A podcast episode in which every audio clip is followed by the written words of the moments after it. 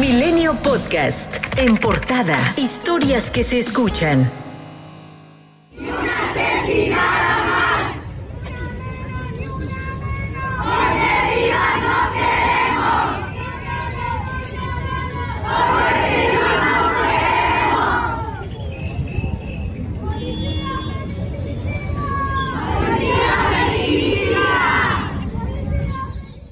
Mujeres gritaban por justicia acostadas en el suelo de la explanada del Palacio Municipal en Tulum, Quintana Roo, para exigir justicia por el feminicidio de Victoria Esperanza Salazar, la mujer de origen salvadoreño que fue asesinada al ser sometida por cuatro policías municipales de Tulum la tarde del sábado, por presuntamente alterar el orden público. Las manifestaciones se dejaron ver en Ciudad de México y otros puntos de la República. Nayib Bukele, quien es presidente de El Salvador, publicó en Twitter su confianza de que el gobierno mexicano aplicará todo el peso de la ley a los responsables del homicidio y aseguró que las autoridades de ese país se harán cargo de la manutención y estudio de los dos hijos que dejó Victoria Esperanza. Además, denunció que el caso es mucho peor de lo que pensaba, que hay más agresores y más víctimas, pero que de momento no podía dar más detalles. Y durante la inauguración del Foro Generación Igualdad de la ONU, aquí en México, en Palacio Nacional, el presidente Andrés Manuel López Obrador afirmó que habrá castigo para los responsables. Fue brutalmente tratada y asesinada. Es un hecho que nos llena de pena, de dolor y de vergüenza. Decir a sus familiares, a las mujeres salvadoreñas, mexicanas, las mujeres del mundo, a todos, hombres y mujeres, que se va a castigar mientras que la Fiscalía de Quintana Roo trasladó a los centros de retención a los cuatro policías municipales, una mujer y tres hombres, relacionados con el feminicidio de Victoria Esperanza. Además, Nesger Vicencio fue destituido como director de la policía de Tulum. Otro feminicidio también en Quintana Roo ocurrió en Holbox, donde Carla, de 29 años, fue asesinada el sábado por la noche y su cuerpo encontrado el domingo flotando en el mar.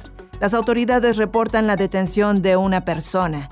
En Veracruz, el colectivo Madres en Búsqueda Coatzacoalcos denunció lo que definió como trato cruel, degradante, inhumano y revictimizante, el que sufrió la familia Aguirre Chablé, a quienes la autoridad entregó en una bolsa negra de plástico de basura. Los restos de Eladio Aguirre, un joven de 20 años desaparecido el 21 de junio del año pasado en el municipio de Las Choapas. En una fotografía difundida por el colectivo se observa a la hermana de la víctima sentada en una banca con una bolsa negra en el piso que contiene los restos de Eladio.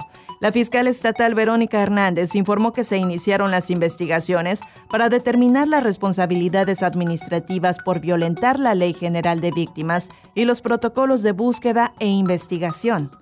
La Fiscalía General de la República está impedida por el momento para ejercer la acción penal en contra del exsecretario de Salud de Guerrero, Lázaro Mazón Alonso, por el caso de la desaparición de los estudiantes normalistas de Ayotzinapa. El juez Patricio Leopoldo Vargas Alarcón le concedió la suspensión provisional al también exaspirante de Morena al gobierno de Guerrero, para que la autoridad ministerial no ejercite la acción penal ya que en caso contrario se estaría afectando su derecho a la defensa y a 10 años de iniciar el movimiento por la paz con justicia y dignidad. Todo sigue igual, sin importar si es PAN, PRI o Morena quien esté en el gobierno. Así lo afirmó el escritor Javier Sicilia, quien aprovechó para llamar a grupos feministas a convocar una nueva rebelión de víctimas.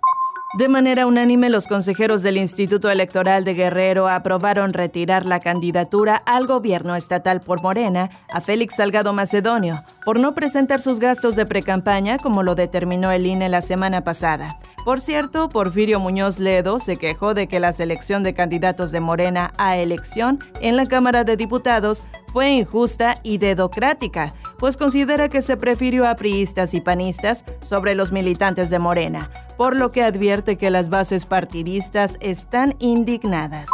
En otro tema, el presidente Andrés Manuel López Obrador se realizará estudios para conocer las recomendaciones médicas antes de vacunarse contra el coronavirus. El primer mandatario señaló que ya tiene credencial de elector con domicilio en la alcaldía Cuauhtémoc, donde está Palacio Nacional, por lo que el jueves primero de abril le tocaría su turno para aplicarse la primera dosis de AstraZeneca.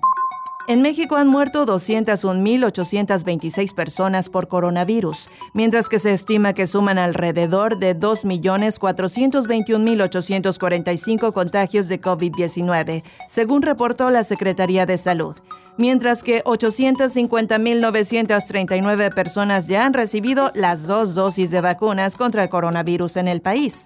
A diferencia de ello, el ritmo de vacunas que se aplican en Estados Unidos es mayor ya que en ese país se están aplicando hasta casi cerca de 3 millones de vacunas por día. Pese a ello, durante la entrega de tarjetas del Banco del Bienestar a migrantes mexicanos para que puedan enviar recursos frente a la comunidad hispana en Chicago, Illinois, el secretario de Hacienda Arturo Herrera aseguró que México está a punto de entrar a la salida de la pandemia. Estamos a punto de entrar ya a, la salida. Los ritmos de vacunación en México nos indican que en algunos meses más nosotros vamos a poder estar regresando a una situación muy parecida a la que teníamos antes de la pandemia. El avión DC-10 Tanker, la aeronave lanzadora de agua contratada por los gobiernos de Nuevo León y Coahuila, despegó del Aeropuerto Internacional de Laredo, Texas, con rumbo a la Sierra de Arteaga para combatir el incendio, y posteriormente se dirigió al incendio forestal que se registra en la Sierra Linares e Iturbide, en Nuevo León. El avión realizó descargas de agua con retardante sin tocar suelo mexicano. Milenio Podcast.